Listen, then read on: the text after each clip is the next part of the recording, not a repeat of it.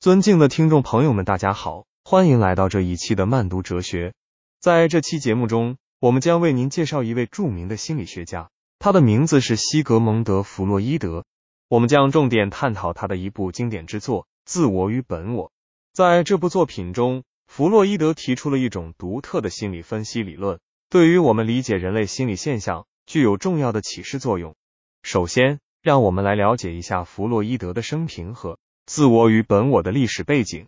西格蒙德·弗洛伊德是一位奥地利心理学家，被誉为精神分析学派的创始人。他的理论对于二十世纪的心理学、哲学、社会学等领域产生了深远的影响。在十九世纪末和二十世纪初，精神病学和心理学领域正在经历一场革命。传统的道德疗法和内科病理学模型逐渐受到质疑。人们开始寻求新的方法来解释和治疗心理疾病。在这个背景下，弗洛伊德开始了他的研究生涯，逐渐发展出了独特的心理分析理论。接下来，我们将探讨弗洛伊德的哲学背景。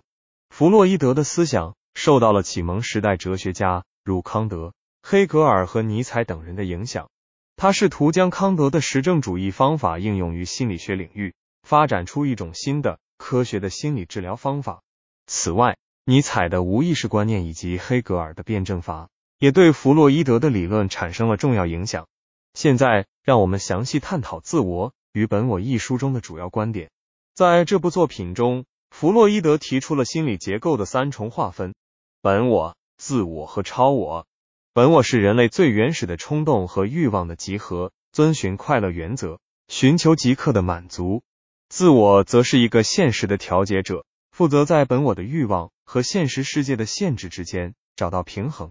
超我则是道德和价值观的体现，对自我和本我施加压力，以确保个体的行为符合社会规范。举个例子来说明这三者之间的关系：当一个人饥饿时，本我会驱使他去寻找食物，以满足生理需求；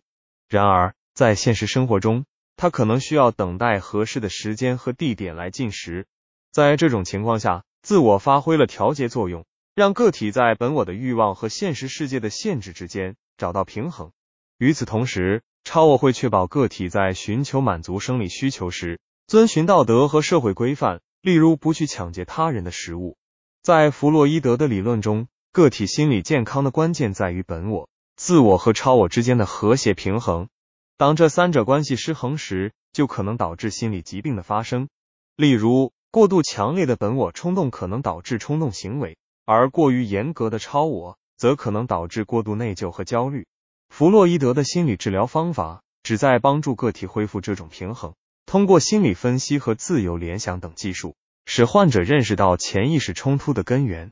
并学会应对和调节。接下来，我们将探讨弗洛伊德的理论对后世的影响。弗洛伊德的心理分析理论对二十世纪的心理学、哲学。社会学等领域产生了深远的影响，他的观点被许多学者采纳并发展，形成了多种心理分析流派，如荣格的分析心理学和阿德勒的个体心理学。此外，弗洛伊德的理论也对文学、电影、艺术等领域产生了重要影响，成为二十世纪文化研究的一个重要维度。然而，在现代性的眼光下，弗洛伊德的理论也受到了一定程度的批判。有些学者认为，弗洛伊德的理论。过于强调潜意识和性欲在心理疾病中的作用，忽略了其他可能的心理因素，如认知、情绪和社会环境等。此外，有些学者指出，弗洛伊德的研究方法缺乏严谨的实证依据，过分依赖个案研究，难以达到现代科学研究的标准。还有一些批评者认为，弗洛伊德的理论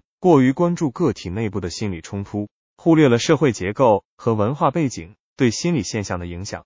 具有某种程度的历史局限性。尽管如此，我们不能否认弗洛伊德对心理学领域的巨大贡献。他的理论为我们理解人类心理现象提供了一个全新的视角，并为心理治疗的发展奠定了基础。在今天，尽管弗洛伊德的理论受到了一定程度的批判，但许多心理学家仍然认为他的观点具有重要的启示作用。许多现代心理治疗方法，如认知行为疗法、人本主义心理治疗等。都从弗洛伊德的心理分析理论中汲取了智慧，并将其与其他心理学观点相结合，发展出了更为全面、有效的治疗手段。总之，在这期节目中，我们对弗洛伊德的生平、历史背景、哲学背景以及《自我与本我》一书中的主要观点进行了全面的介绍和深入的学术分析。我们认为，虽然弗洛伊德的理论存在一定程度的局限性，但他对心理学领域的贡献不容忽视。作为一位杰出的心理学家，弗洛伊德为我们提供了一个理解人类心理现象的重要途径，让我们能够更加深入的探讨心理健康、人际关系等方面的问题。这一期的慢读哲学就到这里，我们下期再见。